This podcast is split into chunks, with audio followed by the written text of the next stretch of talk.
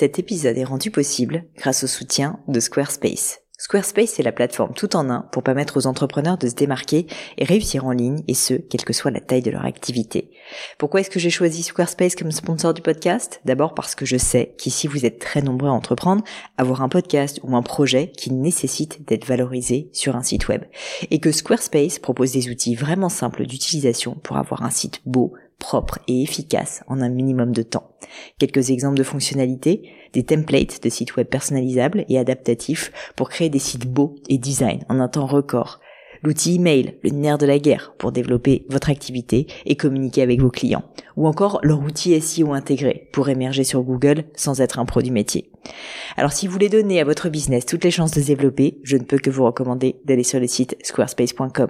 En plus, Squarespace vous offre moins 10% sur votre première commande de site web ou de domaine avec le code Pauline. N'hésitez pas et rendez-vous sur squarespace.com, code Pauline.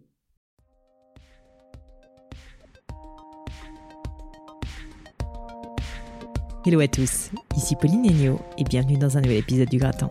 Le Gratin, c'est un podcast où j'interviewe des personnalités remarquables pour parler de leur réussite et essayer de décrypter avec elles les clés de leur succès. On évoque leurs principes de vie, leurs trucs, leurs rituels, leur philosophie même, et mon objectif, vous l'aurez compris, est de vous aider à progresser, retirer de chaque épisode au moins un enseignement, afin que vous puissiez devenir la meilleure version de vous-même. Aujourd'hui, j'accueille sur le gratin Frédéric Janta. Allez faire un tour sur son compte LinkedIn, Frédéric Janta, G-E-N-T-A. Il vaut le détour et faites-lui d'ailleurs un petit signe si cet épisode vous a plu. Je vous lis ce que Wikipédia nous dit de lui. Diplômé de l'ESCP Europe et d'un MBA de la Harvard Business School, Frédéric Janta a une carrière de dirigeant au sein de multinationales telles que Google, Amazon et Orange en Europe et aux États-Unis. En mars 2018, le prince Albert II de Monaco le nomme en charge de l'ensemble des sujets numériques pour la principauté de Monaco. Son périmètre recouvre les infrastructures, la transformation de toutes les composantes de l'État, la Smart City et la transformation de l'économie monégasque par le numérique. À la tête d'une administration de plus de 170 personnes, il rend compte directement au ministre d'État. Au-delà de tout ça, ce qui est évidemment très impressionnant, Fred est d'abord un ami de longue date et une personne que j'admire beaucoup pour son humilité, sa franchise et son acuité business. Fred vous le dira, il n'est pas entrepreneur. Il a toujours rêvé d'une grande carrière corporate. Certains diraient même qu'il est politique, mais pour moi, c'est plus qu'il a un vrai sens de leadership. Il se peut que le discours de Fred ne plaise pas à tout le monde d'ailleurs, il assume qui il est, ce qu'il vaut et là où il va. C'est une posture que je respecte énormément. Avec Fred, on a évoqué de nombreux sujets que je n'ai encore jamais abordés sur le gratin. Comment se constituer un réseau, d'autant plus quand on est un faux extraverti comme lui? Comment apprendre à maîtriser ses craintes quand on a peur du risque? Sa méthode pour atteindre de vrais résultats, qu'il a notamment implémenté chez Google où il a eu des résultats tangibles. En quoi le dialogue et la pédagogie sont clés pour faire accepter ses idées et arriver à ses fins, ou encore pourquoi chaque détail compte et qu'assumer d'être responsable de ses décisions est un acte fondamental de leadership. Mais je ne vous en dis pas plus et laisse place à ma conversation avec Frédéric Janta. Salut Fred, bienvenue sur le podcast. Bonjour Pauline. Écoute, je suis contente de t'avoir et en plus tu as très peur de cette première question que je vais te poser, on en a discuté un petit peu avant. Non, blague à part, on se connaît depuis un moment, il y a toujours un truc qui m'a vachement impressionné chez toi, c'est que je trouve que tu es quelqu'un qui arrive à créer des connexions humaines absolument incroyables certaines personnes diraient peut-être que c'est réussir à se créer un réseau, mais j'ai l'impression que c'est beaucoup plus que ça. C'est que tu arrives en fait euh, bah, à te faire aimer, à aimer les gens aussi. Enfin, tu arrives vraiment à tisser un lien humain assez fort. Et du coup, ma première question, elle est à ce sujet-là. Tu dirais que ça vient d'où ta, ta, capacité comme ça d'empathie, de, de, de, tu vois, de relationnel euh, D'où tu tires ça? Et puis, est-ce que tu as, parce que le podcast est souvent assez pratique, est-ce que tu as un peu créé des outils ou des méthodes? Enfin, est-ce que tu as déjà réfléchi à ces sujets-là? Et est-ce que tu saurais euh, me donner euh, voilà des, des, des raisons euh, qui font que tu es aussi bon, on va dire, euh, pour networker Effectivement, je ne m'attendais pas à cette question pour commencer. Alors, les, les, explications, à mon avis, l'explication, c'est que j'ai un naturel, en fait, très introverti. Et du coup, et c'est ça dans tous les profils MBTI, d'ailleurs je recommande à chacun de faire le test MBTI. C'est quoi d'ailleurs en MBTI Donc le MBTI en fait c'est un test qui est basé sur la psychologie de Jung et qui distingue 16 euh, profils psychologiques, c'est a priori le test à date le plus précis, et qui touche quatre variables. Est-ce que vous êtes introverti, extraverti? Donc extraverti ça veut dire je me ressource avec les autres personnes. Introverti, je me ressource seul. C'est typiquement dans l'équipe de football euh, ceux qui jouent à la belote devant le bus ou ceux qui restent avec le casque euh, au fond. Est-ce que euh, je suis euh, ce qui s'appelle sensitive ou intuitive? Est-ce que donc j'ai euh, besoin de partir du global pour aller vers un particulier ou au contraire des faits pour émettre une théorie Jusqu'où on est conceptuel? Est-ce que je suis plutôt affectif, un filler, ou est-ce que je suis plutôt quelqu'un qui résonne Est-ce que l'information, je la prends d'abord mmh. avec le cœur, les tripes, ou quelque part avec l'aspect rationnel? Et enfin, dernière variable, c'est est-ce que je sais m'accommoder du chaos ou pas? Est-ce que j'ai besoin que tout soit rangé dans une case pour être à l'aise ou est-ce qu'au contraire, je sais un peu naviguer avec le flot Et je pense que le fait d'être euh, assez introverti, d'avoir besoin euh, dans la journée d'avoir un nombre d'heures où euh, je regarde mes séries, je, me, je vis un peu ma vie, je fais mon sport, etc., fait que naturellement, on choisit les gens qu'on aime bien qu'on aime beaucoup et je pense que les gens le sentent. Donc en fait, c'est pas vraiment faire du réseau, c'est avoir des personnes dont tu fais partie, avec qui on est vraiment à l'aise, avec qui on peut échanger. Et, et je pense que le premier, euh, pas conseil, mais l'intuition que j'ai, c'est que en fait, faire du réseau et donner sa carte à 100 personnes, ça vaut pas grand chose. Mm. Je pense qu'il vaut mieux être à l'aise avec des gens avec qui on peut partager, échanger sur le long terme. Et ensuite, à partir de ces gens-là, de cette base, rencontrer d'autres qui sont dans le même état d'esprit. En fait, je pense que c'est un petit peu ça. Moi, je me dis que je sais pas chaque fois des, des gens du, des bons moments. sais vraiment de mettre, euh, échanger, euh, comprendre.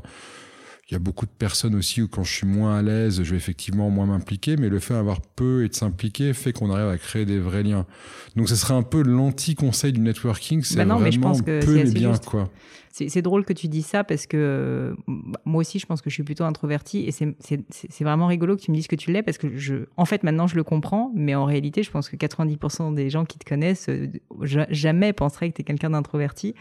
Et bon, enfin, c'est rigolo, mais je pense que des personnes introverties, effectivement, cherchent un peu plus de sens peut-être et pas uniquement un contact, une fusion, mais des vrais euh, thoughtful, on va dire, si je fais des anglicismes, interactions. Et, c'est vrai que j'ai toujours senti ça avec toi, mais je pensais pas que tu étais introverti. Donc tu vois, j'apprends quelque chose. C'était euh, quand on s'est connus, quand j'étais étudiant aux, États-Unis, j'étais connu pour faire des one-to-one coffee, alors que les Américains adorent les grandes tables et moi, à plus de six personnes, euh, je me bloque. Et donc c'est vraiment l'aspect euh, interpersonnel qui permet, je pense, de cultiver ça. Hyper intéressant. Bah écoute, merci beaucoup. Euh, je, bah justement, tu me fais une belle transition parce que je voulais parler du MBA.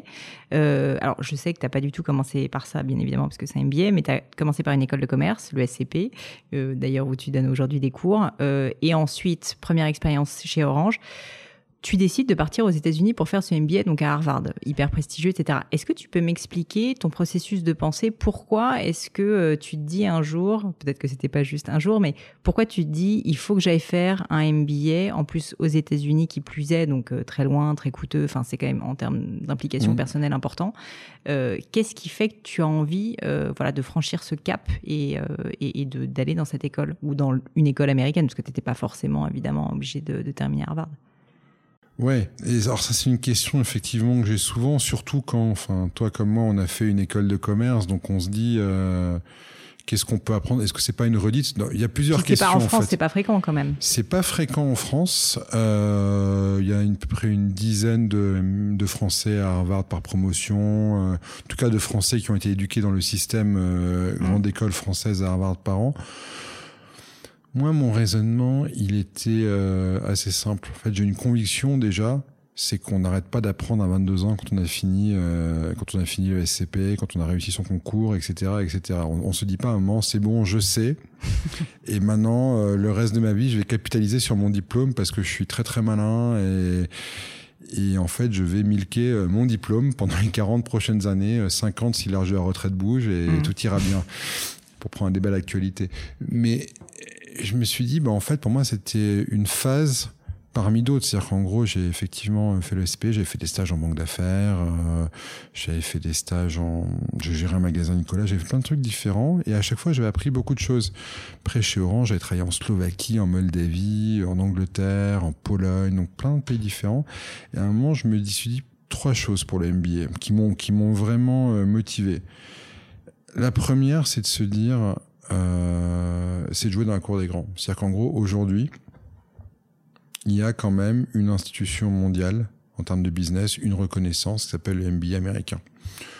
qu'on le veuille ou non, c'est quand même là où ça se passe. C'est que la Harvard Business Review euh, fait autorité. Euh, c'est là d'où viennent les majorités des patrons de fonds, des CEO, etc., etc. Et, et, ce que je trouve intéressant avec ces MBA, c'est que contrairement au système français où quelque part l'aspect intellectuel se fait en prépa et l'école de commerce a un petit côté alimentaire, quelle que mmh. soit l'école de commerce, a un petit côté épicier le, au côté américain, le business est quelque chose de noble. C'est une conviction que moi je partage, qui est de dire en fait, euh, le business est une science. Mm. Euh, c'est pas les mathématiques, mais et c'est une science qui se fait par euh, l'étude de cas précis. Et donc moi, c'était jouer dans la cour des grands et disposer euh, d'outils de croissance intellectuelle auxquels croient c'est euh, MBA. C'est-à-dire qu'en gros, moi, j'ai absolument euh, adoré mon temps à l'ESCP et je suis extrêmement reconnaissant. Tu l'as dit, je donne des cours là-bas pour t'apprendre les bases quand tu as 20 ans. Mais après, je me dis que je me suis dit que le risque était qu'en fait dans ma carrière je reste à voir les mêmes problématiques en l'occurrence télécom en l'occurrence une entreprise alors qu'il existe une infinité de problématiques une infinité de profils de gens et ne pas être exposé à ça, pour moi, surtout quand je suis en train de j'avais 27 ans, aurait été une grave erreur de carrière. En gros, je me serais fermé à un accélérateur en termes euh, intellectuels, un accélérateur en termes de réseau, un accélérateur en termes de compréhension euh, du business.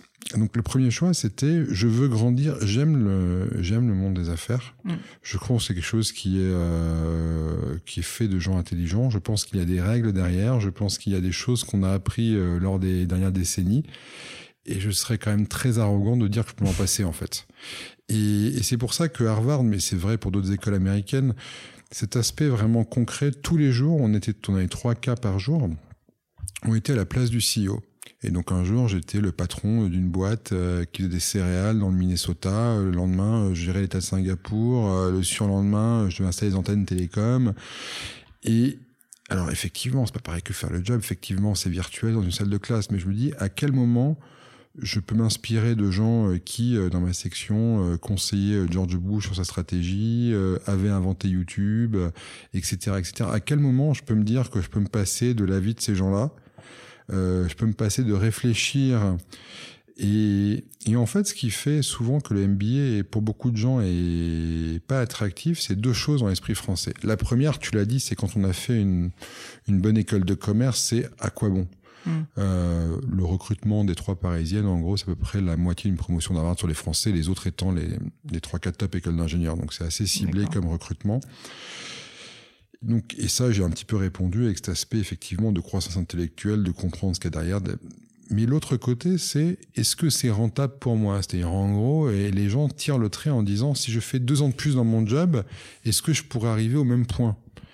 Et j'ai beaucoup de discussions avec des, des, des, des, jeunes qui me disent, mais oui, mais vous comprenez, moi, on m'a dit que si je restais dans mon cabinet de conseil, si je restais dans ma banque d'AF, si je restais dans mon fonds, euh, sans, sans mettre de l'argent, je dis, mais cette expérience, vous l'aurez qu'une fois. Vous aurez toute la vie pour faire du fonds, du conseil, euh, ce que vous voulez derrière, mais cette expérience de vous mettre pendant deux ans en danger, apprendre et sortir pour faire quelque chose que vous ne saurez pas faire, c'est quelque chose que vous aurez une fois dans votre vie. Donc en fait, est-ce que vous allez vous bloquer leur potentiel pour les 40 prochaines années sous couvert que si vous réussissez très bien dans votre job, à la fin, vous aurez économisé 20 000 dollars. Oui, bien sûr. Euh, donc c'est, mais c'est effectivement un saut de foi. Et moi, ce que je dis toujours, c'est que le MBA, si on n'est pas convaincu à 100% du truc, faut pas le tenter. Ça prend beaucoup de temps. Tu l'as dit, ça coûte de l'argent. Il faut beaucoup se remettre en question. Moi, j'ai un camarade euh, qui a fait Harvard quelques années après moi, il m'avait expliqué le jour où il est rentré que jamais, au grand jamais, il ferait autre chose que private equity. Maintenant, c'est un entrepreneur successful à New York. Il a, levé des fonds, euh, son entreprise cartonne. Euh, il ne vit que pour l'entrepreneuriat. Euh, et... Oui, c'est aussi un lieu. Enfin, en fait, c'est d'ailleurs ce que j'aime assez dans cette idée, c'est que tu, contrairement à, au système français où finalement tu, tu rentres mais tu as zéro expérience quand tu rentres en, grande école, ben, finalement c'est difficile aussi de se projeter, de savoir quelle va être ta carrière, de se poser des questions. Là, comme tu as un petit peu d'expérience, pas énormément, mais 3-4 ans, c'est aussi un moment vraiment de remise en cause euh, de, bah, de ton parcours professionnel et de se dire, ben, ok, je prends un an, deux ans pour réfléchir à qu'est-ce que je veux. Et puis j'ai l'impression que ce que tu décris, euh, c'est très juste, c'est-à-dire que tu vas être confronté à tellement de secteurs différents, mmh. tellement de sujets différents, qu'au final c'est le moment où où tu te dis, bon, bah, finalement, est-ce que je suis plus marketing? Est-ce que je suis plus. enfin, différents sujets? Peut-être que finalement, tu peux t'intéresser bah, au monde politique ou des choses comme ça. Et c'est une ouverture, quoi, tout simplement. Alors qui coûte cher, mais qui te permet de vraiment prendre du recul sur ta carrière et de te dire si je veux me réorienter, euh, qu'est-ce que je vais faire? Et donc euh, de prendre un temps qu'on ne prend pas forcément dans le monde professionnel parce qu'on est un peu dans une espèce de bah, course-poursuite euh, la, promotion qui va venir, etc. Donc C'est exactement ça. Alors sur l'aspect financier, je crois qu'en moyenne, une fois que je regarde les chiffres, mais Harvard, il y a une hausse de salaire à peu près de 100%, donc les gens doublent leur salaire en moyenne, donc l'aspect financier amorti assez vite. Mais c'est vrai que c'est l'idée d'avoir accès à une multitude de ressources euh, pour choisir sa carrière et c'est aussi changer de paradigme. Je trouve intéressant au système français qu'on commence, on fait euh, du marketing, du conseil de la finance. Théorie d'Harvard, c'est on devient un leader. Après, on mm. peut appliquer ce leadership euh, à de la finance, à des ONG, à des. Mais il y a vraiment cette idée, et c'est une idée qu'on peut-être on reparlera après, mais c'est l'idée en France que 80 à 90% du savoir est des hard skills. Donc euh, c'est pour ça qu'on priorise l'écrit sur l'oral. Mm. Euh, compétences, donc vraiment des compétences, types, exactement. Faire des Quelles sont vos compétences, faire des maths, connaître la compta, savoir construire des ponts. Ouais. Là où on dit aux États-Unis, et je trouve ça assez vrai, c'est que ces compétences hard, en gros, c'est très bien pour les juniors ou les experts, mais que le vrai patron, le vrai CEO, le vrai ministre, le vrai, c'est la personne qui justement lui a développé suffisamment de finesse, d'attention pour prendre des décisions avec des données incomplètes. Et si je retiens qu'une chose d'Harvard, c'est un training de deux ans pour prendre des décisions sans forcément absolument avoir tous les détails, toutes les données, et la meilleure décision possible en temps imparfait le training français est très bon pour, lorsqu'on a absolument toutes les données d'un problème, le résoudre.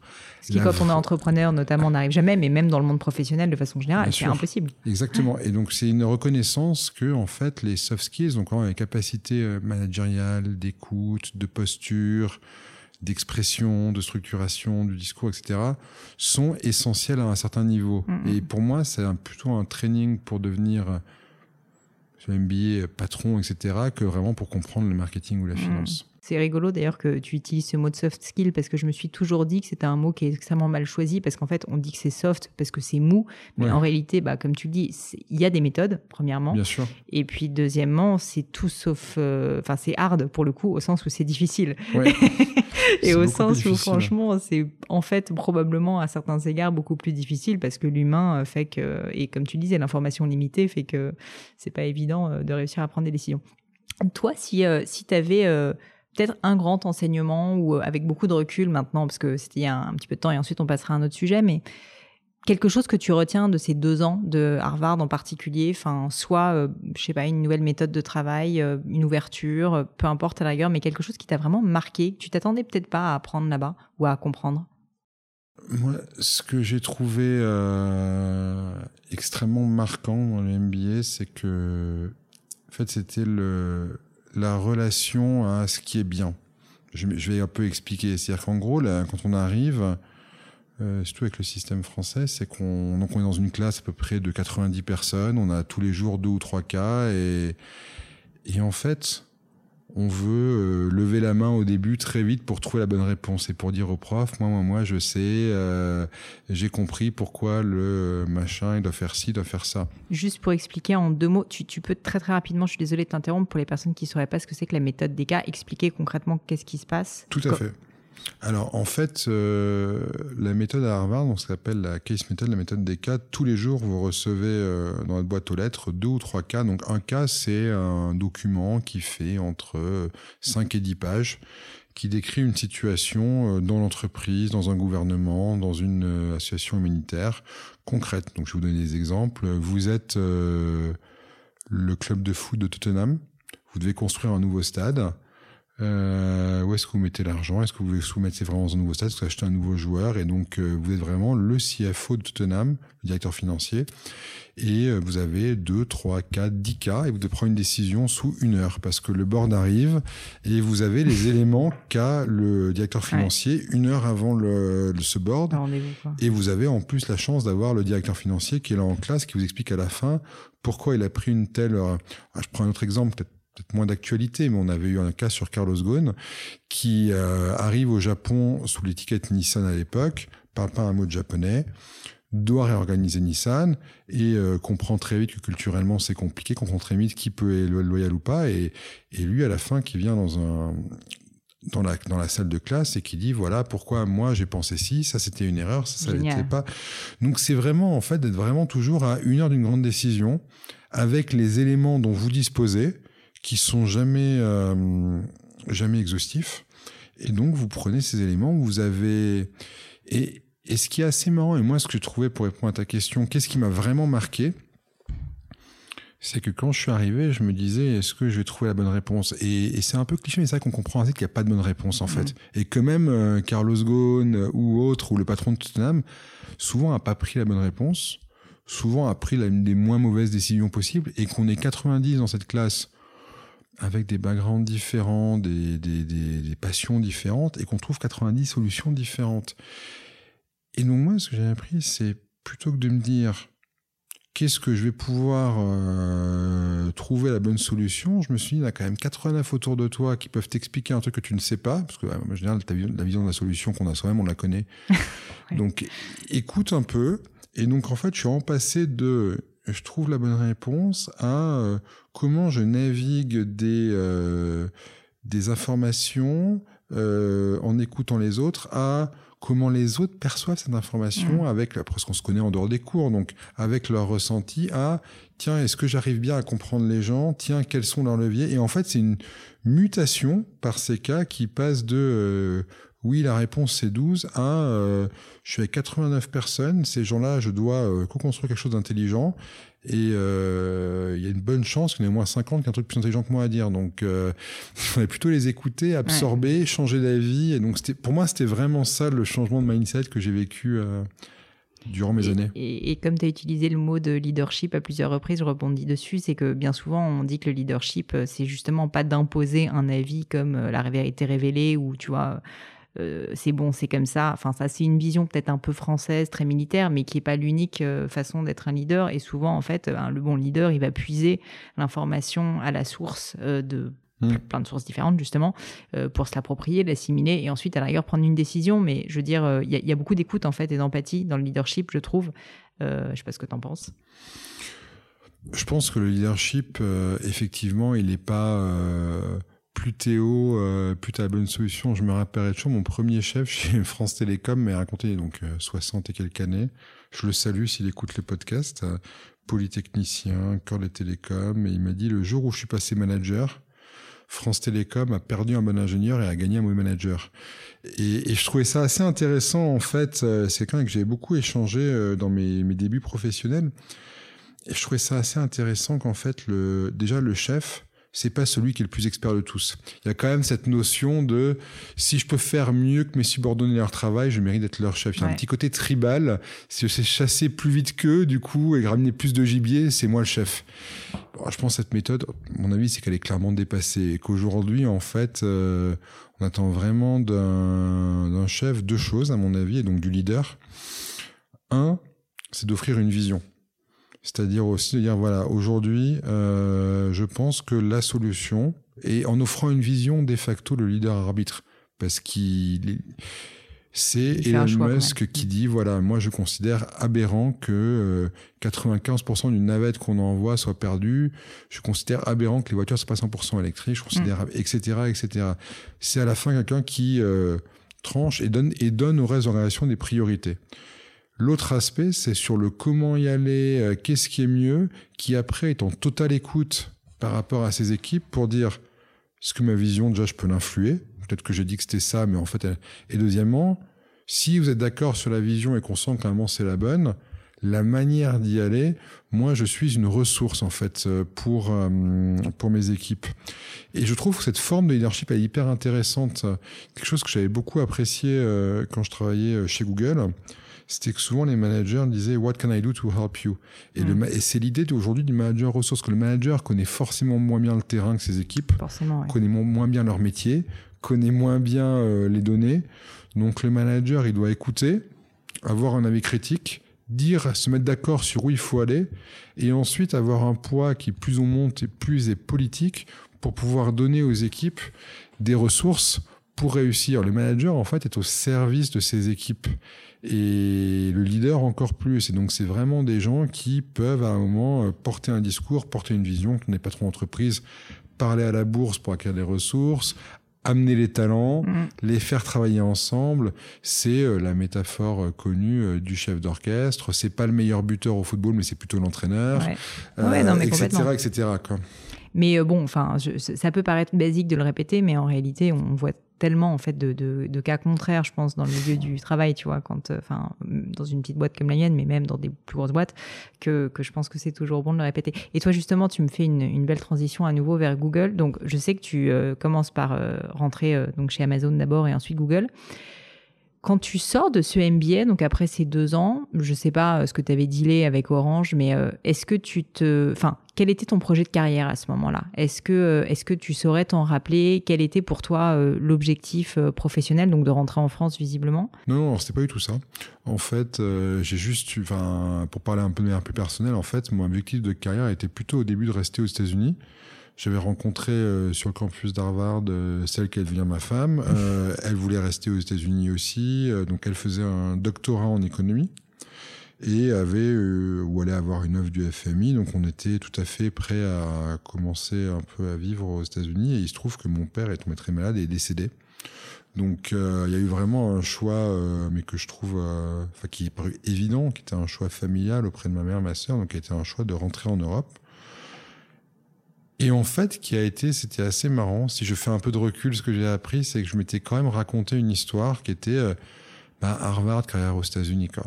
Mm. Et en fait, avec le recul, c'était une des. Alors, c'était pas une décision parce que c'était une évidence, mais le destin a fait que j'aimais profondément l'Europe et j'avais toujours au moins une petite, un petit fond inter qui me disait j'aime bien l'Europe, j'aime bien Londres, j'aime beaucoup Paris, euh, je suis monégasque, donc en plus j'aime pas trop loin de Monaco. Donc, j'avais un plan de carrière et ça, je pense à Et j'avais un, un gut feel. Mm. Et je me rappelle, enfin, vraiment, donc, à un moment, je me suis dit, bah, son, je rentre en Europe, mais j'étais pas triste d'abandonner. J'avais une offre de job aux États-Unis, euh, mais j'étais pas du tout triste de, de pas aller aux États-Unis. Et parce que je me disais, en fait, je suis bien en Europe. C'est là que je me Donc, déjà, je trouve qu'on est tous très forts, et moi en tête, pour se raconter la carrière idéale, euh, qui est celle qu'en gros font nos voisins de droite et de gauche en MBA ou en école ou, et moi, j'ai appris à croire, à mon gut feel. Et donc, après, une fois que je dis je reviens en Europe, euh, j'étais un peu pragmatique. Sincèrement, je voulais une entreprise américaine parce que j'avais beaucoup aimé la manière de manager. Euh, j'avais quand même beaucoup aimé ce, pays et je me disais, bon, je veux quand même un petit bout de, de Boston à Paris, quoi. Parce que revenir faire Boston et puis euh, Paris-Paris, ça aurait été un donc je dis, OK, qu'est-ce qu'il y a comme entreprise américaine? Ouais, et puis le MBA aussi est quand même plus valorisé. plus valorisé. Ah oui, alors totalement. Dans des le MBA est valorisé dans des. Là où le MBA est le plus valorisé aujourd'hui, clairement, c'était euh, les entreprises de private equity, les banques d'affaires, les cabinets de conseil et les mm. entreprises américaines en général.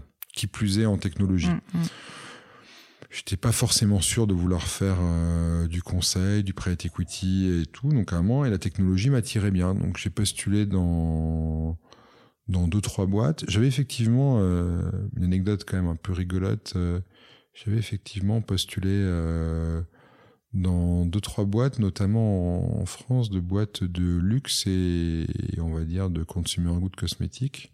Je m'étais retrouvé deux fois au plus haut niveau avec des membres du Comex. Et j'avoue que j'ai eu une remarque une fois d'un qui m'avait dit, vous savez, euh, ici on vend pas les téléphones, hein, il va falloir un petit peu muscler son jeu, quoi.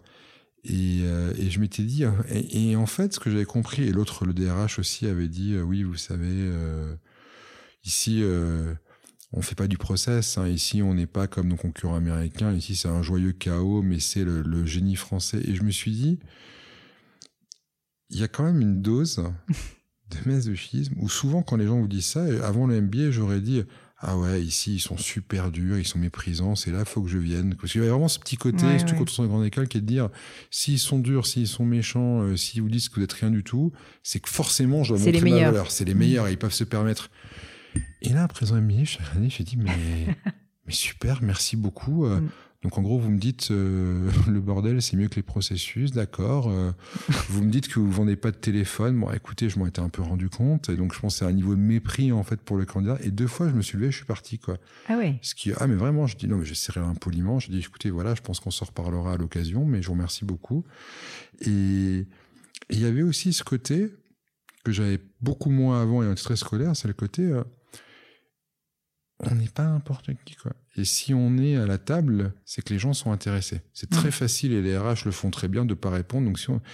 et, en fait, il y a des choses, je me dis, je n'accepterai plus. Quoi. Moi, j'arrive, je trouve que je suis tout à fait poli, correct avec n'importe quelle personne, du, j'ai envie de dire, du patron à la personne qui nettoie ou au stagiaire. Et à un moment, on dit, j'ai le droit au même niveau de respect, en fait.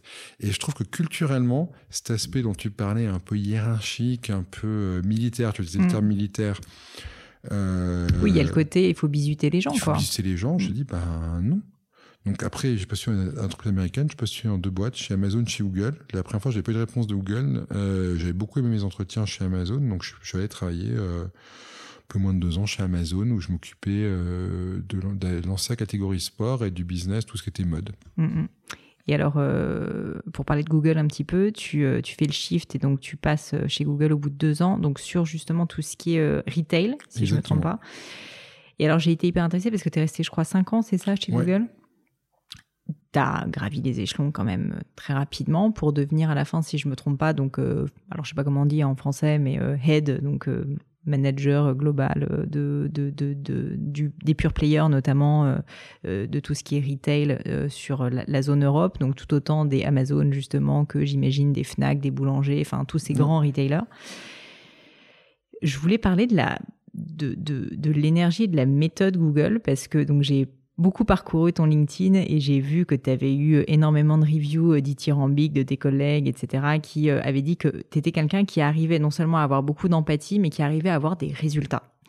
Et, donc, je trouve que c'est bien de réussir à allier les deux déjà, mais est-ce que euh, tu pourrais me dire, et c'est peut-être un petit peu vague comme question, mais qu'est-ce que qu'est-ce que toi tu estimais être ta valeur ajoutée ou qu'est-ce qui a fait que tu euh, que as gravi peut-être les échelons civiques? Est-ce que euh, que c'est ton empathie? Est-ce que c'est euh, bah, le fait que tu as réussi à appliquer justement une certaine méthode de management, que tu as suivi les conseils des autres? Qu'est-ce qui a fait finalement que tu as réussi, tu vois, à t'épanouir autant chez Google, qui est quand même une entreprise compétitive où il y a énormément de personnes qui sont hyper forts? Donc, c'est pas évident non plus, tu vois, de réussir à forcément performer là-bas. Alors, déjà, on était, on été pas mal à, à bien réussir. Hein. Je pense une entreprise qui permet soit de se développer, soit les gens qui effectivement euh, sont moins à l'aise euh, font, font d'autres choses. Donc, on était, on était une, une, belle promotion et je reste encore assez proche euh, de beaucoup d'entre eux à avoir être entrés en même temps, à être montés ensemble. Donc là-dessus, il y a vraiment une dynamique collective. En tout cas, les choses que j'ai fait bien, plein de choses que j'ai fait mal, mais les quelques choses que j'ai fait bien sur l'aspect résultat, euh, c'est que je donnais très peu de priorité à mes équipes. En fait, euh, le paradoxe. non, mais c'était. en fait, moi, je pense que dans le système français, on souffre de quelque chose. Alors, je vais faire une minute de digression, mais c'est ce qu'on appelle le concept de la moyenne. C'est-à-dire qu'en gros, en, gros, pour passer, il faut être à peu près bon partout. Mais depuis mm. qu'on est au primaire, au collège, vrai, et euh, si on a 18 en maths et 4 en français, ben, il faut bosser le français. Là où le monde anglo-saxon, et c'est pareil pour le tennis, moi je suis un amoureux de tennis et on regarde les joueurs de tennis français, ils ont toujours euh, un bon service, un mm. bon coup droit, un bon revers. Euh, je suis un grand fan de Gilles Simon, euh, de son gars. Là où l'américain, enfin, où l'espagnol il gagne tout sur terre battue, il a un style de tennis, l'américain il a le service, il sert à 200 et après il se pas faire un revers. Mais à un moment il y a quand même un côté. Il se spécialise quoi. Exactement, il se spécialise et puis surtout ils font peu de choses mais bien. Et je pense qu'une des, des choses différenciantes, ça a été de travailler sur quelques projets, quelques indicateurs et de les suivre. Et j'avais un boss euh, donc chez Google, euh, Nick Leader, pour ne pas le citer, que j'aimais énormément, et qui m'avait dit une phrase une fois qui m'avait beaucoup marqué. Il m'avait dit, euh, donc c'est un Australien, il m'avait dit, you know, um, when I go to see a CEO, I tell him uh, we have three priorities and sometimes uh, two would be enough. Hmm. Donc, euh, parce qu'en fait, à niveau de grands, grands décideurs, et si vous voyez, si tu regardes aujourd'hui ce que font, je sais pas, des boîtes pour qu'il y ait le plus grand aspect comme Accor, comme Carrefour, ils ont toujours le patron à une ou deux priorités. Ça peut être le numérique, mm. ça peut être autre chose, mais ils vous, quand les types commencent à dire priorité numéro 12, on se dit c'est pas un patron, c'est un junior, quoi. Ouais, ouais. Et puis c'est pas une priorité, C'est pas une priorité. Parce qu'en fait, on peut, donc, moi, ce que j'ai essayé de faire et ce qui, je pense, m'a aidé dans ma carrière, c'est de dire, on va concentrer nos efforts sur deux, trois projets qu'on va bien faire parce qu'en fait, quand on commence à en faire 5-6, on les fait tous mal. Et mm. ça, je pense que c'est une vérité assez universelle. Donc, la première chose que je pense qui m'a aidé, c'était vraiment de dire, de, de, rassurer mes équipes, parce que mes équipes me disaient, mais attends, il y a aussi ça, il y a aussi ci, on a non, vous vous occupez pas de ça. Ça, ça, c'est important. Le reste, j'assume. Du coup, être une ressource pour tenir, parce qu'il n'y a rien de pire qu'avoir cette logique-là, puis dès qu'il y a un coup de fil au-dessus, dire, ah, mais en fait, ça c'est C'est ça. Moi, je me suis engagé il y a, et ne pas subir euh, la dictature de deux choses, en tout cas que j'ai identifié, c'était du quotidien et du concret. Le quotidien, c'est oui, mais aujourd'hui, euh, on nous a remonté ça, ça redevient une priorité. Et passer un contrat avec le top management, le DG France, dire voilà, dans trois mois, on aura fait ça. Est-ce qu'on est d'accord, sauf crise nucléaire, qu'on aura fait ça en trois mois? Et avoir des choses à trois mois qu'on délivrait, mais en ayant un pacte moral, en disant moi, je m'engage à délivrer ce que je vous ai dit. En revanche, vous vous engagez à ne pas me changer les règles du jeu parce que sinon, je vais perdre la phase dans mes équipes et sinon, du coup, je perds toute crédibilité. Donc, c'était vraiment et assumer. Et toi, tu es garant en plus de ça. Et, tu es garant. Et puis à la fin, on te dira, mais pourquoi t'as pas sorti ce que Parce que les gens oublient que le quotidien a changé. En revanche, ils se rappellent qu'on a envoyé un mail il y a trois mois pour dire ça, ce sera fait et pas fait, quoi. Donc ça, c'était une première chose, je pense, qui m'a aidé. Et la deuxième chose, c'était la dictature du concret. C'est-à-dire qu'en gros, les types vous disent, oui, mais concrètement, mon client m'a dit que euh, le N-4 du patron m'a dit que ça, ça, ça, le cas particulier, et lui pense que. Et en fait, quand on prend tous les N-4 du patron, on se rend compte qu'il y, y a 150 cas particuliers, rien ne va, rien n'est possible, et, euh, et c'est un peu la dictature du terrain. C'est-à-dire qu'en gros, oui, les gens euh, dans leur haute sphère, euh, ils ne comprennent pas, mais sur le terrain, ça se passe comme ça. Alors évidemment qu'il faut écouter le terrain, mais je pense qu'on a un cas naturel à parfois trop écouter le terrain. C'est qu'on dit assez peu, mais à toujours dire ah oui, c'est vrai que ça on peut pas le faire. Et, et moi, ce que j'aime bien, c'est euh, oui, mais on a une vision, on veut faire ça. Je prends je sais pas, nous on a voulu faire pour le ouais, coup. Tu aurais un exemple de justement d'un cas, tu vois, où euh, bah, tu as dû dire non aussi à un certain nombre de choses parce que tu avais en permanence bah, soit le concret, soit le, soit le, je me rappelle pas l'autre terme que tu as utilisé, le quotidien, ouais, qui te, qui te tombait dessus. Et en gros, tu sais que le projet a été mené à bien parce que tu as dû bander les abdos et que, euh, et euh, peut-être aller voir aussi ton boss régulièrement et lui dire, bah non, là, en fait, euh, il faut qu'on tienne notre ligne. Et pareil avec tes collaborateurs en N-1 un cas peut-être concret de justement cette, cette tenue, tu vois. Je pense, ouais, j'ai un cas de cette tenue, mais c'était, on a été avec un, donc un grand retailer, là, je, je citerai pas le nom, mais mhm. avec lequel on avait vraiment un plan stratégique euh, assez ambitieux, mais assez intéressant. Et euh, c'est passé ce qui se passe tout le temps, c'est-à-dire qu'en gros, euh, Google Shopping a été coupé euh, pour ce client. Euh, il y avait du référencement qui passait moins bien. Les problèmes, quoi. Exactement, les problèmes du quotidien. Et le coup de fil du patron qui dit, mais dans ce cas-là, on n'est pas partenaire. et la chose, alors je l'ai pas toujours bien fait, mais la chose qui est bien fait avec ce client en particulier, c'est de dire, écoute, moi, je me suis engagé sur des choses. J'ai jamais marqué dans le contrat que tu ne serais pas coupé parce que tu sais comme moi, ça ne dépend pas de moi. C'est des règles qui sont appliquées au-dessus. Donc, si tu veux faire entrer ces choses-là dans la balance, en fait, un, je pourrais pas les gérer. Donc, je peux potentiellement te mentir et te dire oui, oui, on va réussir, mais il y a des choses qui ne sont pas de mon pouvoir, il y a des choses qui sont décidées euh, au-dessus de moi et qui sont des règles un petit peu immuables et objectivement, je peux pas, je peux pas être à la fois le, le, le joueur et l'arbitre. En revanche, euh, si maintenant tu me dis que tu veux casser le deal, on se dit ok, on casse le deal, mais tout ce qu'on t'a promis, il sera pas. Et l'espèce d'idée un peu de compensation, oui, mais je veux plus parce qu'il m'est arrivé ça. Et ça, c'est quelque chose que j'ai bien fait. Donc c'était vraiment concrètement, il est arrivé d'autres choses. Avec un client, euh, pas évident quand même. Hein. Oui, mais je me suis dit à ce moment-là, je me suis dit quel est mon downside? De toute façon, si à un moment admettons que je rentre dedans. Je dis, OK, écoute, je vais essayer de négocier un truc mm. différent pour toi. Ou alors, tu vas voir, tout le monde se connaît. En, fait, pour avoir la paix sur du lundi au mardi, je vais avoir la guerre sur deux, sur trois ans. Ah ouais, non, mais Tous les autres moyen long terme, bien sûr. Exactement. Et je me suis dit, de toute façon, euh, Et à un moment, on se pose ces questions. Je me dis, mais à la fin, qu'est-ce que j'ai à perdre? On fait que dire qu'il faut des actes de leadership, bon, c'est dans tous les bouquins, et là, tu en as un à faire qui est pas quand même pas très méchant. On parle pas d'attaquer, d'attaquer l'Iran, on parle pas de, on parle de dire à un type qui, Google Shopping ne sera pas lié dans le deal. Donc, euh, franchement, c'est un tout petit acte de leadership. Ouais. Et je me suis dit, si t'es pas foutu de faire ça à 32 ans, euh, alors que tu n'en es euh, dirigeant de Google, mais qu'est-ce que tu espères et qu'est-ce que tu as le droit de demander en fait? Qu'est-ce que tu as le droit de demander à la firme C'est mm. pas grave aujourd'hui de t'affirmer comme leader euh, sur quelque mm. chose de tout petit Parce que j'espère, enfin, je me souhaitais d'avoir des décisions plus dures à prendre dans ma vie en fait. Et... Ah, mais c'est, enfin, je trouve ça hyper intéressant que tu aies eu ce recul pendant ce moment-là, parce que le nombre de personnes, enfin le nombre de cas où moi, si tu veux, moi, enfin j'ai envie de dire moi-même, mais je suis loin d'être irréprochable, mais euh, tu es tellement le nez dans le guidon, tu as tellement envie de bien faire, enfin t'es mmh. tellement, puis t'es face à quelqu'un, t'as envie d'éviter les coups aussi exactement, que du coup, bon bah tu cèdes, alors que, alors qu'avec un tout petit peu de recul, et je pense que cette question que tu poses, qu'est-ce que j'ai à perdre, elle est assez, euh, elle est assez puissante en fait. C'est aussi quelque chose que j'ai appris, alors pas de moi, mais, mais pas mal d'autres gens chez Google pour que j'ai pas mal d'admiration. Euh, en fait, c'était, il y avait chez Google, il y avait beaucoup de gens qui vraiment euh, faisaient absolument tout pour la promotion suivante, et vous aviez des gens, avais des gens qui, on avait l'impression qu'ils n'avaient aucune attache. Ils dégageaient une forme de confiance, ils dégageaient une forme de demain, je peux faire autre chose.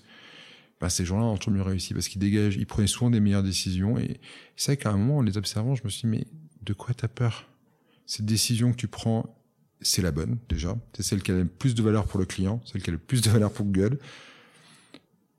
Ça se passe mal pour toi. Euh, tu as une billet d'Harvard, un diplôme de la SCP, de l'expérience dans des bonnes entreprises. Euh, ça se passe mal pour toi, ce qui n'a jamais été le cas. C'est que l'entreprise n'a pas tes valeurs non plus. C'est qu'à un moment, si en gros tu dois euh, payer les pots cassés pour quelque chose où tu n'avais pas la main, tu as pris bonne décision, il est temps de partir. Et donc ça, ça a créé une réflexion chez moi qui a été de toute façon, si l'organisation t'envoie des signaux qui sont pas en lien avec ta vision, tes valeurs, ton ambition, voire qui sont pas corrects, c'est l'organisation qui doit changer, pas toi. Et comme elle changera pas, il faut que tu partes. Mm. Parce que tu vas pas tout seul. Euh, et du coup, ça a été un vrai, vrai sujet de maturité de dire de toute façon, aujourd'hui, toi, ce que tu peux faire, c'est prendre des bonnes décisions qui bénéficient à tout le monde qui pourrait sortir en une New York Times, sur l'exemple qu'on avait chez Google, est-ce que ta décision pourrait sortir en une New York Times, tu serais confortable, oui, non et si à un moment. Euh, attends, juste, euh, je veux bien que tu répètes ça. C'est euh, quoi? C'est une, une sorte de maxime qu'on avait, de gimmick qu'on avait, qui était de dire quand tu prends une décision, pour juger si elle est éthique, si elle est bonne, c'est demain, on la sort en une de New York Times, est-ce que tu es confortable ou pas? Hmm. Ou est-ce que tu te mets à suer, à trembler à Typiquement, ce cas-là, j'étais confortable. C'est pas dans mon périmètre. Euh, ce que j'ai fait le maximum de valeur pour le client et pour Google. C'est un mm, optimum que je trouve, en tout cas, je trouve de bonne foi juste. Donc, j'assume. Euh, et vraiment, ça m'a rendu ça, fois quelques autres décisions, ça m'a rendu euh, serein en disant, de toute façon, le jour où euh, l'organisation te demande d'être court-termiste, c'est que, un, l'organisation va mal, et que deux, t'as plus ta place. Si elle te fait pas assez confiance, parce qu'il faut se dire les choses franchement, si tu fais pas assez confiance pour une décision moyen terme, c'est que sur moyen terme, elle compte pas sur toi. Mm, mm, mm. donc, euh, et donc, dans ce cas-là, il faut se poser des bonnes questions. Heureusement, chez Google, ça a jamais été le cas. Moi, j'ai vraiment vécu cinq années euh, superbes, mais, mais vraiment, entre Paris et aussi au bureau américain à Mountain View, mais vraiment, ça a été assez euh, impactant pour moi de me dire le jour où les, le jour où on te demande de faire du court terme, c'est que tu ne sers plus au court terme, c'est que le moyen terme, tu ne seras plus là, quoi, d'une manière ou d'une autre tu as fini par quitter Google malgré, euh, malgré euh, bah, ces cinq années assez merveilleuses, d'après ce que déjà tu me disais à l'époque, mais euh, pour une aventure qui n'a rien à voir, parce que donc maintenant, donc es... alors je sais pas quel est le titre officiel, secrétaire d'État, ministre.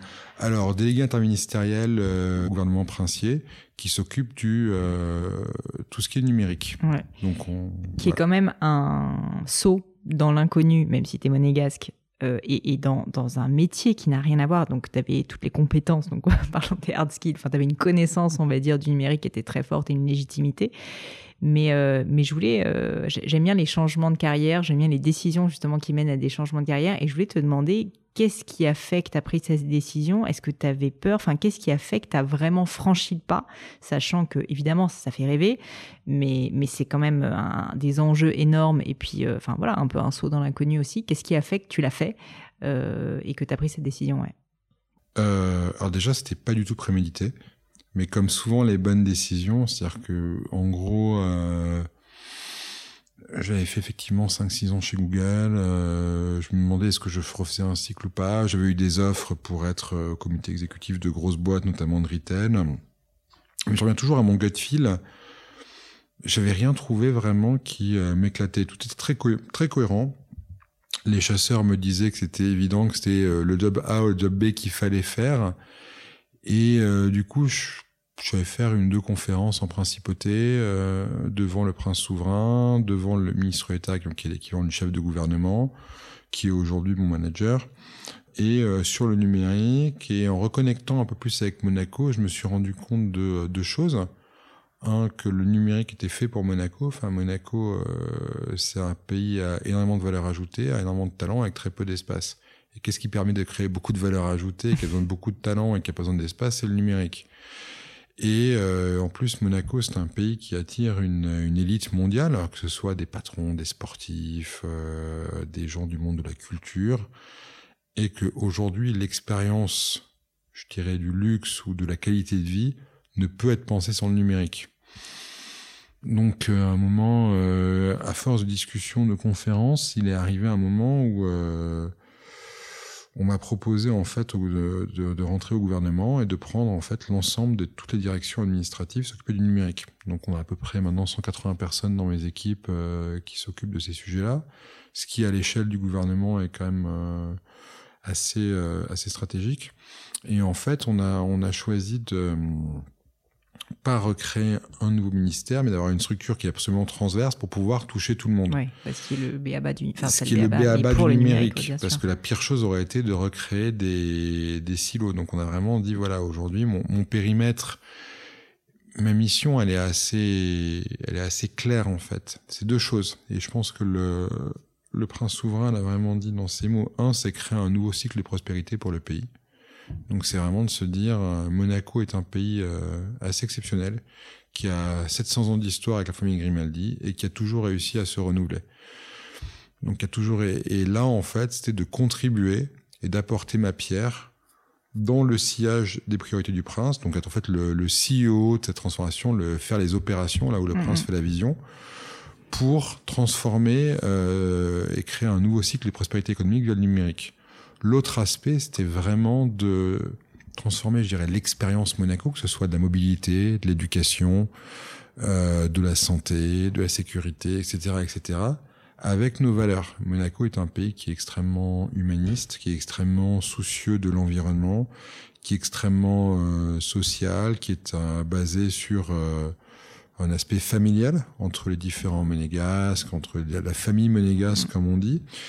Et, et, donc, ce qui était important, c'était de comprendre ce qu'était Monaco, parce que la transformation numérique, elle doit avoir lieu, mais elle peut avoir lieu de 100 façons différentes. Et donc, ma mission, c'était vraiment de transformer Monaco et d'avancer et d'accélérer, parce que de toute façon, c'était la chose à faire, mais de le faire avec l'aspect, euh, avec les spécificités monégasques. Donc vraiment, c'est ce cycle de prospérité économique et cette transformation de, de l'expérience tout en étant très euh, très euh, conscient de ce qu'est Monaco, de son ADN, et en aucun cas de le de défigurer ce qu'est mm-hmm. Monaco. C'est ça qu'on a lancé un programme pour la transformation numérique qui s'appelle Extended Monaco, ce qui veut dire deux choses pour nous. La première, c'est que c'est pas que le gouvernement, c'est pas que les membres du gouvernement, c'est pas que c'est pas que nous, c'est aussi euh, la mairie, les entrepreneurs, le conseil national, nos résidents, euh, les communes limitrophes de pays. C'est tous les gens qui veulent contribuer à, à ce nouveau Monaco qu'on est en train d'imaginer et de créer sous l'impulsion du prince. Et l'autre chose, c'est c'est un Monaco qui va beaucoup plus loin que ses frontières grâce au numérique, mm. qui impacte, qui a une aura encore plus forte. Donc voilà, c'est un petit peu ça sur quoi repose la mission. Et donc ta question qui était euh, pourquoi en fait ce choix et comment à un moment on fait ce choix-là, ben, sincèrement, euh, alors c'est sincèrement, on est moins payé que chez Google. bah ouais. Euh, donc c'est pas un choix financier. Et puis la qualité, bon, on peut en parler rapidement. La, la, qualité de vie à Monaco est superbe, mais toi, comme ton épouse habite à Paris, euh, tu dois quand même faire des allers-retours. Enfin, Toutes les semaines.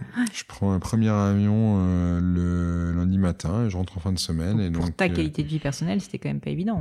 Mais et donc moi, la, la seule question que je me suis posée, c'était combien de fois dans ta vie?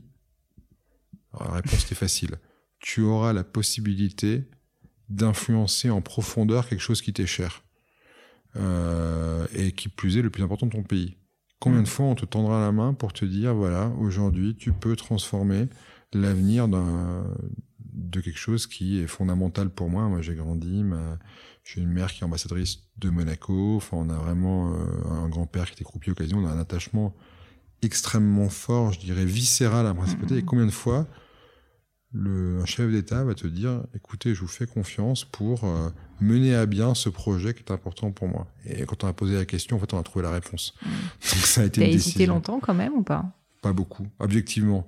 Euh, pas beaucoup parce que encore une fois j'ai eu vraiment ce coup de cœur pour ce et euh, c'est une mission que je regrette pas. Quand même parfait le poste au gouvernement est parfait. En plus, c'est quelque chose. Je, je, développe des compétences que j'aurais jamais développées dans le monde privé. Enfin, on parlait un peu d'un monde qui est plus politique, d'un monde qui est plus concret. On voit euh, de gens avec qui je travaille, avec qui j'étais pas forcément, euh, qui ont des parcours différents du mien. Alors chez Google, on a quand même tous des parcours un peu équivalents euh, et un impact réel. Donc euh, non, non, pour moi, c'est peut-être la meilleure décision que j'ai prise de ma carrière. Hein. Bah, écoute, félicitations en tout cas. Est-ce que tu peux m'expliquer, euh, parce que je trouve assez fascinant le fait que tu sois quand même un peu projeté dans un nouveau gouvernement, tu connaissais pas grand-chose malgré tout, enfin quand tu as démarré. Et donc je me dis, qu'est-ce que, qu'est-ce que moi je ferais à, ta place à ce moment-là? J'en ai aucune idée.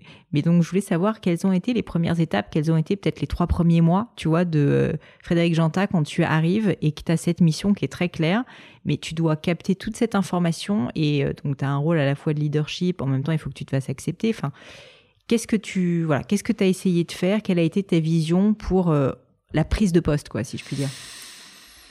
Euh, alors c'est vrai que pour le coup j'ai beau être monégasque, je connaissais, euh, j'avais personne dans la famille qui était en administration, donc j'avais pas une, forcément une compréhension euh, totale euh, des mécanismes, de la façon de.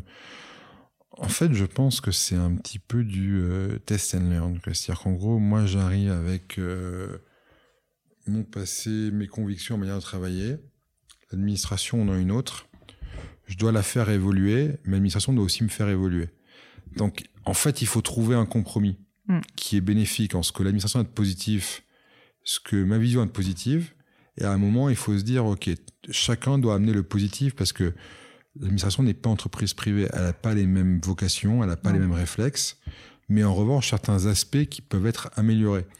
Donc, moi, mon obsession pendant ma, ma prise de poste, ça peut être les 100 premiers jours, mais même après, ça a été de dire qu'est-ce que je dois apporter et où est-ce que je dois écouter et faire attention? Parce que mes réflexes ont plutôt desservir Monaco que servir mmh. Monaco. Et en même temps, tu as dit comment j'arrive à créer un périmètre qui est clair, euh, à montrer la valeur que j'apporte, sachant que ce type d'expérience n'a jamais été fait. C'est-à-dire qu'en gros, le gouvernement était immuable et donc arriver et créer cette nouvelle structure était quelque chose d'assez... Euh, comment je l'explique? Alors, qu'est-ce que j'ai appris euh, ces 100 premiers jours? Déjà, on fait jamais assez de pédagogie. Donc, s'il y a des choses à refaire, c'est qu'on n'explique jamais assez. Euh, au sein du gouvernement même. Au sein du gouvernement, au sein de l'administration, au sein du pays. Euh, deuxièmement, les gens veulent du concret. C'est-à-dire qu'en gros, euh, pouvez, on peut expliquer toute la journée qu'on fait des structures du cloud, de la 5G, je sais pas. Les gens veulent savoir ce que ça change dans leur quotidien. Donc il y a eu vraiment un effort immense de rapprochement en disant, déjà pour moi, puis moi par mes équipes, en disant, mais concrètement, qu'est-ce qu'on fait, quel impact sur les gens? Et donc il y a eu une obsession, et ça plutôt positif, de dire, ok, mais concrètement, en quoi ça change la vie de qui?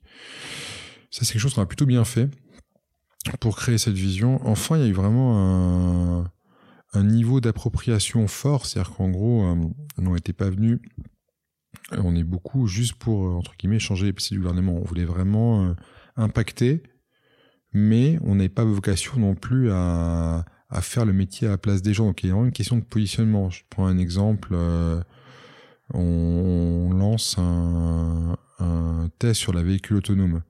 C'est pas mes équipes qui vont gérer la mobilité à Monaco en revanche, elle doit apporter des choses sur ce véhicule autonome. Donc, c'est une somme de partenariats. Et en fait, le, la, la beauté de ce job, c'est que c'est vraiment une euh, montrer une valeur ajoutée sur un mode qui ne peut être que partenarial.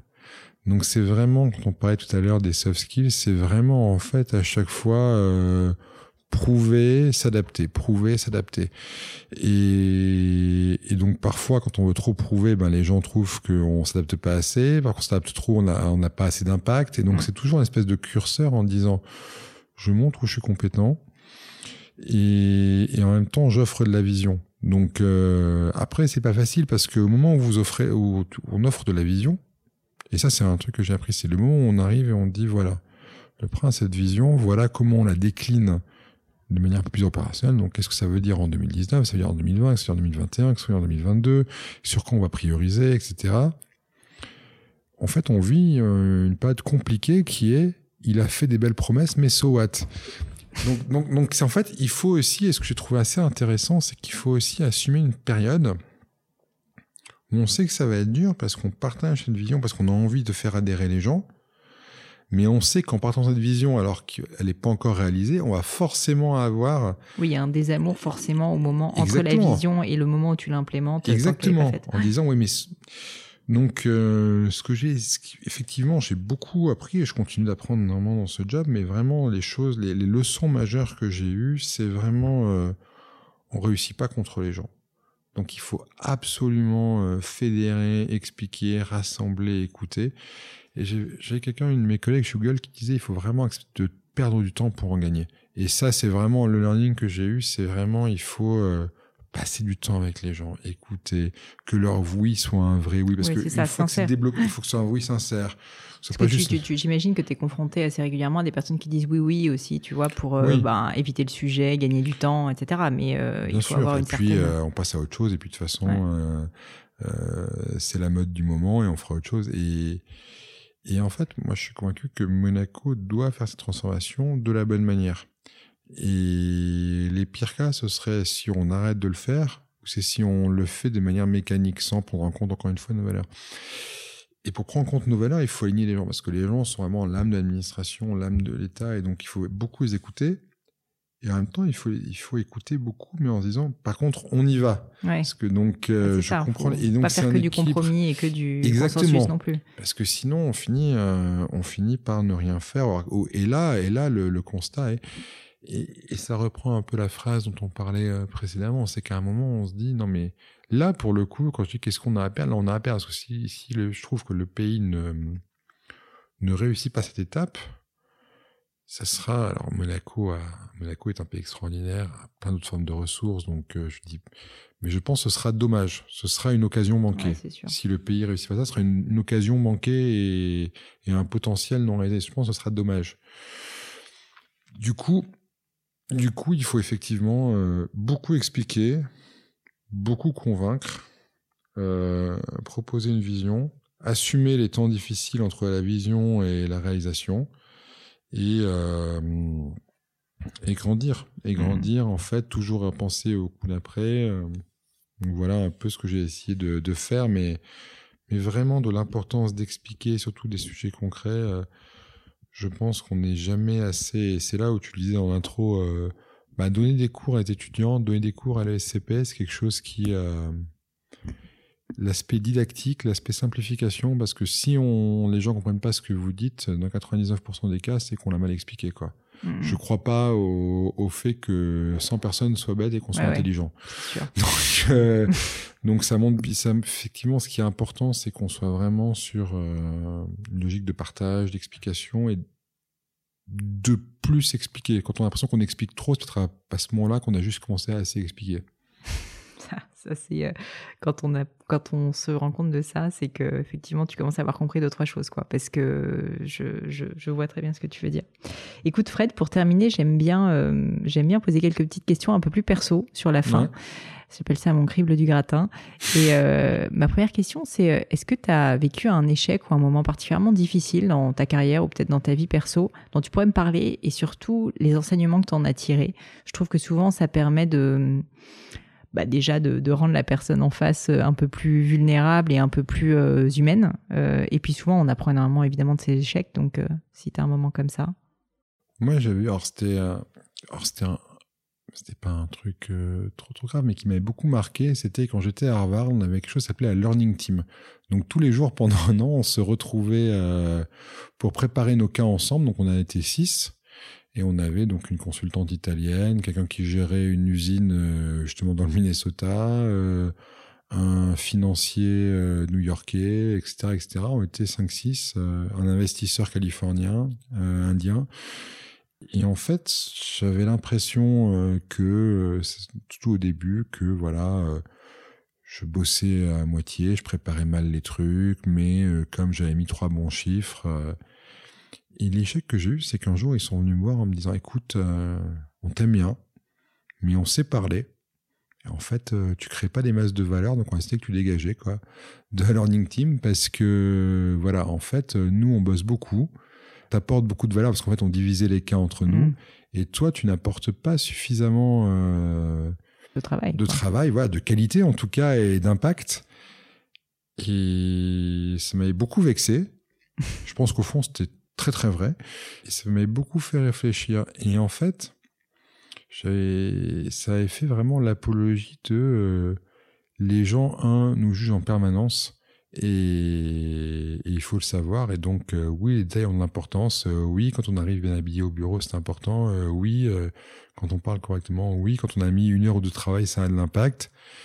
Et c'est parce qu'on n'a pas l'impact direct que ça en a pas, en fait. Et donc, ça m'a vraiment donné une, une philosophie de travail où j'ai essayé de progresser en disant tous les petits efforts en plus ont un moins un gros impact. Et c'est pas parce que tu reçois pas tout de suite le reward euh, que euh, tu euh, que ça ne compte pas. Au contraire. Mm, mm. Et ça a été assez un, un, un aspect fort de ce que j'essaie de faire ensuite. C'est évidemment il y a des décisions euh, majeures à un moment aller à droite ou à gauche pour une carrière. Mais si on fait pas chaque jour un petit peu plus d'efforts, euh, en fait, elles arriveront juste pas. Et donc, le fait de se faire foutre dehors cette learning team par des gens qui étaient plutôt bienveillants, qui étaient étudiants comme moi et qui m'ont dit, bah, écoute, t'es pas assez bon, en fait. Euh, ça m'a vraiment fait dire, ben, oui, effectivement, euh, des Américains, there's no free lunch, quoi. Si tu mets pas tes heures, euh, si tu fais pas comme les autres, euh, les génies sont très rares et, et donc à la fin, c'est une vraie, donc, cet échec en fait m'a permis vraiment de réaliser mon éthique du travail en se mm. disant ben oui voilà il y a pas de secret quoi. S'il faut euh, deux heures et que tu fais 20 minutes et eh ben à la fin euh, c'est dehors quoi. Oui, chaque petit détail compte aussi. Exactement et chaque détail compte et et c'est euh, alors c'est c'est pas la fin c'est un peu comme dans un couple de faire une grande déclaration et un dîner mais c'est surtout aussi de se comporter tous les jours de manière correcte et c'est un truc qui a pas mal impacté euh, à, ce moment-là. Mon père était un peu malade. Moi, mon, père est suisse et était protestant. C'est quelque chose que j'ai beaucoup retrouvé après dans l'éthique protestante, dans l'éthique de un peu travail quotidien, de l'aspect... Mhm. Euh, pas très sexy parfois, mais qui en fait euh, délivre des résultats et puis qui surtout est, est empreinte plein de valeurs. De... C'est qui est très juste. Alors c'est sûr que c'est moins... Mais c'est, je trouve qu'il y a une forme de justice en disant... Euh, effectivement, à la fin, voilà, on a fait les efforts suffisants. Donc, ça, enfin, en tout cas, oui, ce, ce vrai échec, euh, vraiment permis de me dire, bon, bah, effectivement, il y a une chose à changer de manière assez radicale. Bon, accessoirement, tu vas plus bosser parce que tu n'auras plus tes cas par les autres. Et donc, tes matinées seront un peu différentes.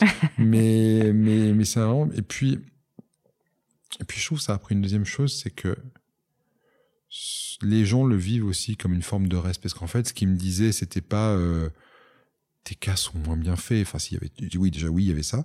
Mais en plus, c'était euh, tu nous manques de respect. Quoi. Nous, on est capable de faire ces efforts. Euh, t'es pas idiot, donc tu te rends compte que t'en fais moins quand même. On pense. Et quelque part, c'est une forme de manque de respect. Donc c'est vrai qu'aujourd'hui, ça me permet de, ça a changé deux choses. Un, j'essaie d'arriver toujours dans les meetings euh, les plus préparés, les plus Donc, chaque fois que je, même, je veux voir quelqu'un pour discuter, j'essaie vraiment de préparer ce que je veux dire. Et deuxièmement, c'est un respect du temps des gens. C'est-à-dire qu'en gros, et ça fait un peu la boucle sur ce que tu me disais sur euh, l'empathie, c'est qu'en fait, les gens, euh, tout le monde a des vies perso. Euh, certains ont des enfants, des parents malades, des passions. Et en fait, je pense que la meilleure forme de respect, c'est de pas leur faire perdre de temps. Donc, évidemment, on est sociaux, on est poli, mais qu'à un moment, quand on demande du temps aux gens, pas quand on se voit, on demande du temps aux gens. On leur demande de nous en prêter et ils demandent de nous en prêter. C'est une forme de respect, d'arriver euh, clair, de savoir ce qu'on veut faire, de dire les choses de manière assez honnête. Et donc, il y a une espèce d'éthique aussi là sur la, la, gestion du temps qui est sortie de là, parce qu'en fait, j'avais voulu leur prendre du temps et pas trop en donner. Ouais, ça. Et à un moment, ce déséquilibre a été vécu à juste titre comme un manque de respect et a été euh, du coup payé. Quoi. C'est rigolo que tu parles de ça. Euh, je, lisais un bouquin il n'y a pas très longtemps sur euh, le légendaire CEO d'Intel, euh, Andy Grove, qui disait que l'une des règles chez, de culture de chez Intel, c'était que personne ne devait arriver en retard au meeting. Et en fait, il disait parce que la, la ressource temps c'est la ressource en fait la plus précieuse et la plus rare qu'on ait et c'est juste en fait une preuve d'irrespect total d'arriver en retard à un rendez-vous et apparemment, euh, l'anecdote dit qu'il a, créé ça suite à l'arrivée une fois d'un des managers à un meeting où il était là et où euh, il s'est mis, euh, je crois qu'il était un peu soupolé en plus, il s'est mis un peu à hurler en disant Est-ce que tu te rends compte que la chose que j'ai la plus précieuse au monde, bien plus précieuse que tout l'argent de la terre, etc., c'est mon temps et que là, tu viens de me faire perdre 20 minutes.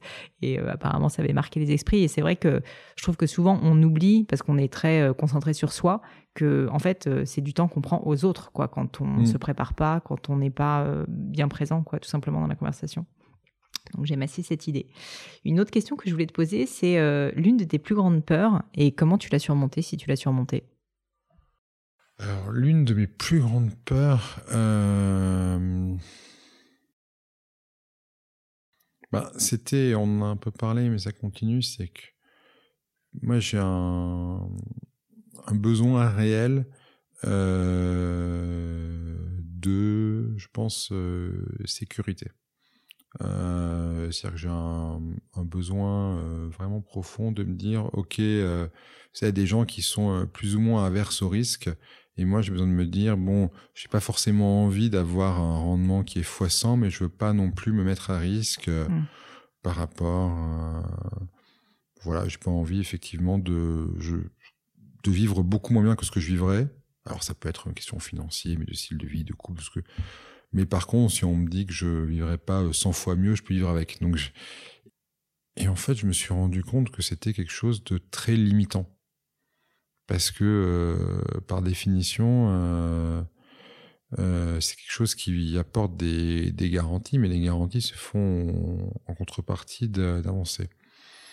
Et je commence, j'essaie petit à petit de de prendre des risques. Euh... Tu te forces à le faire un peu tu... Ah oui, je me force complètement à le faire. un exemple d'un petit risque euh... À part venir sur ce podcast me parler. non, non, non, ça c'était pas. Euh... Écoute, d'un d'un petit risque, écoute qu'on a. Ouais, à un moment, par exemple, on a, enfin pas moi, mais l'ensemble du gouvernement, on a on a lancé récemment, on a été premier pays à, à lancer euh, la 5G en principauté. Et euh, ben, en fait, on a pris pour le coup, à juste titre, euh, absolument très peu de risques, voire aucun risque sur la santé. C'est-à-dire qu'en gros, on a aujourd'hui absolument pas mis d'ondes millimétriques, on aura moins. Donc en fait, on a pris zéro risque pour la santé des gens.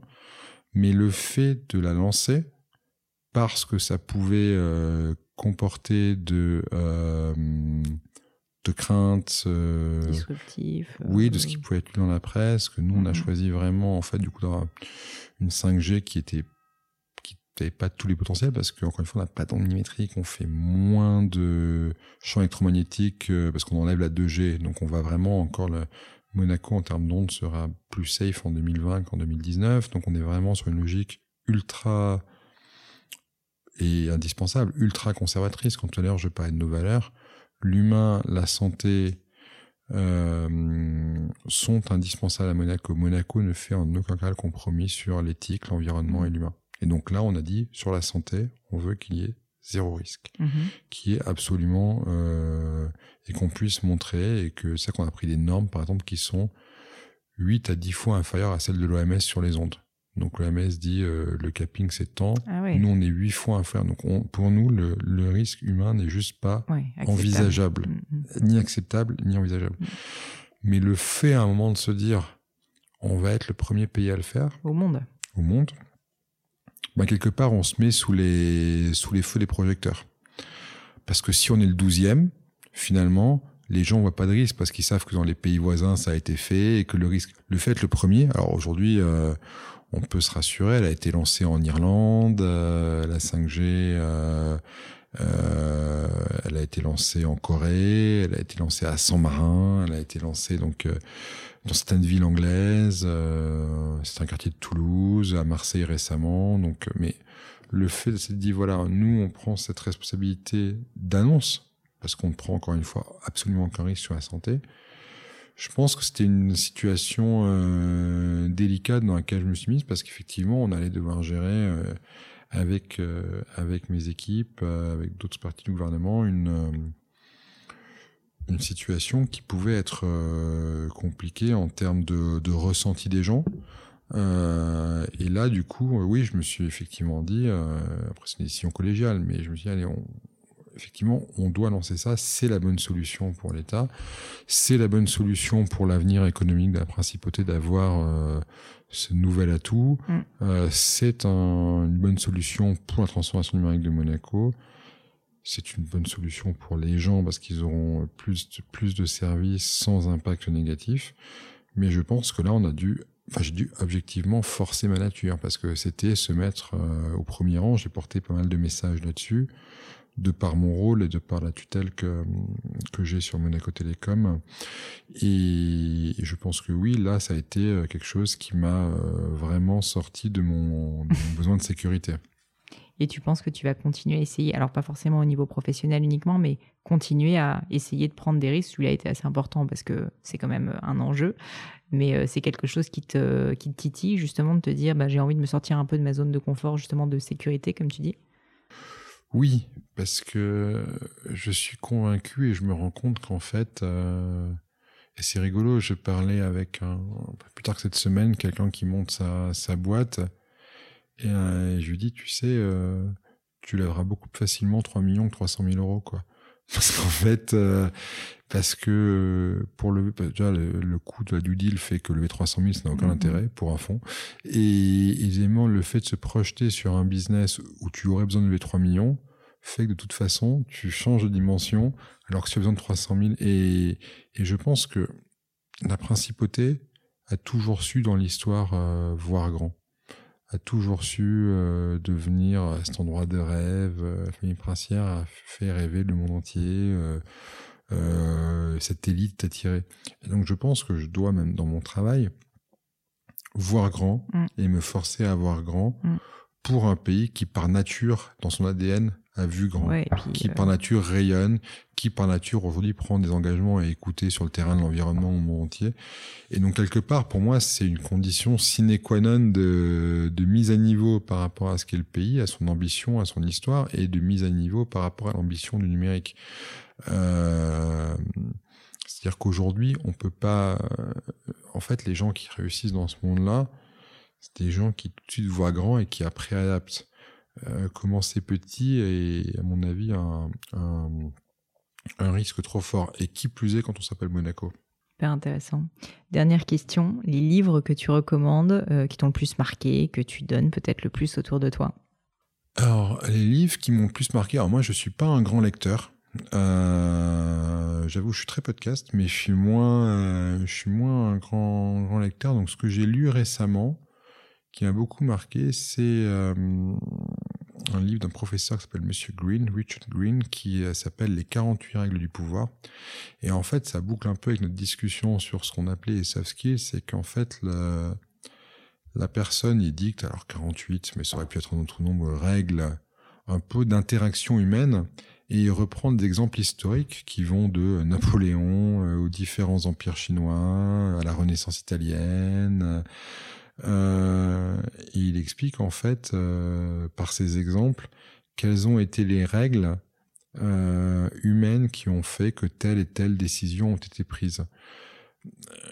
En fait, souvent, on a l'impression que les décisions qui sont prises, mais de par l'histoire, sont toujours des décisions purement rationnelles, quantifiées. Et en fait, un autre livre que j'ai beaucoup aimé, Daniel, Daniel Kellman, prix Nobel d'économie, où il explique la, deux types de, de réflexion, euh, le cerveau A, le cerveau B. qui est un livre qui a déjà été cité sur le podcast et qui est assez, assez, incroyable. Je et qui, est, qui, est assez inspirant, je trouve. Système A, système B. Euh, J'aurais plus du, du, du Le titre, c'est Thinking Fast and Slow. Ah oui, Thinking Fast and Slow, c'est ça. euh, Mais non, c'est Think remettrai Fast and. Slow, mais il explique son système A, système B dans le, dans, dans le livre. Et ce que je trouve passionnant, c'est que se dire qu'en fait, euh, non, il y a beaucoup de décisions euh, d'impact qui appartiennent à des logiques humaines, qui sont peut-être parfois meilleures que, ou même souvent meilleures que juste les logiques quantitatives et rationnelles, parce qu'à un moment, l'être humain, c'est qui fait ses différences avec la machine, a une intuition, Mm. a une vision au coup d'après, a des sensations, et, et en fait, toutes ces règles, on les apprend, je trouve, assez peu. Ouais. Et si on veut à moins avoir un impact positif, on se doit de savoir quel sera l'impact euh, humain, quelles seront la, quelle est la logique en fait derrière euh, ce qu'on essaie de faire. Donc moi, ce, ce livre, je l'ai trouvé assez euh, assez passionnant. Et l'autre qui m'a beaucoup marqué, je l'avais lu il y a il y a assez longtemps, s'appelle The Power of Habit. C'est un journaliste américain qui s'appelle Charles Dunning, qui a aussi fait un Harvard, comme quoi ça mène à tout, euh, qui en fait a une théorie, c'est que la croissance de la personne, qu'elle soit personnelle, professionnelle, se fait en instaurant les bonnes habitudes.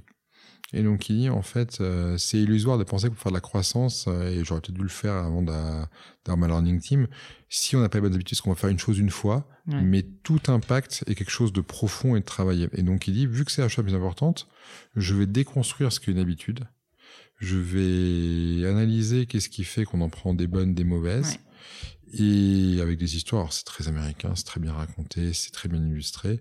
Je vais réfléchir à l'aide de scientifiques, de psychologiques, de, de neurologues, euh, sur comment en fait je peux calibrer les bonnes habitudes pour avoir un impact réel. Parce que vouloir à chaque fois réinventer la roue, changer ou faire un coup d'éclat est juste illusoire. Donc un, il faut l'accepter. Se dire non, euh, je suis un animal fait de à 90% d'habitude et je peux avoir deux trois coups d'éclat mais si je traite les habitudes j'aurais traité une grosse partie du problème et ensuite euh, être sûr qu'on qu'on met les bonnes dispositions en place. Est-ce que, j'avais pas prévu de te poser cette question, mais je la pose quand même. Est-ce que tu as justement une habitude ou quelques habitudes que tu as réussi à, à t'instaurer euh, suite à, notamment suite à la lecture de ce livre? Il y en a trois que j'essaie mais je suis pas encore parfait mais qui sont Mhm. importantes pour moi. C'est un le sommeil. Moi je crois qu'on peut pas réussir sans sommeil. Donc j'ai une conviction euh, forte c'est pour ça que J'investis par exemple, euh, investir c'est un con, mais j'essaie d'acheter des beaux pyjamas. Parce qu'on passe euh, 8 heures Ouais, par jour raison. en pyjama, voire Ouais, c'est 9, vrai. 10 heures. Et en fait, les gens ont toujours des pyjamas pourris. C'est vrai, Alors- complètement Alors qu'ils mettent beaucoup d'argent sur leurs habits pour aller. C'est vrai, c'est vrai. Donc moi, j'essaie vraiment d'avoir... Mais à part les pyjamas, non, j'essaie vraiment de dormir déjà de manière régulière. Alors là, on a un petit bébé qui a 11 mois, donc c'est plutôt elle qui dicte un peu le rythme de sommeil, mais, mais j'essaie vraiment d'avoir un niveau de... Et c'est vrai que je vais prioriser le sommeil par rapport à un aspect social. La deuxième chose, c'est, que j'essaie d'avoir une passion où je progresse. Alors moi, c'est le tennis. Je suis un amoureux de tennis et, et c'est la... en fait, quand je joue au tennis, j'oublie tout le reste. Il faut absolument que je me concentre à qu'est-ce que je fais. Il y a un aspect tactique, un aspect physique. euh. Et la troisième chose qui est plus physique, mais qui en fait a plus d'impact qu'on croit, c'est que je me force le matin, et j'y arrive pas toujours, alors que ça paraît tout bête, à boire un grand verre d'eau à 35-36 degrés.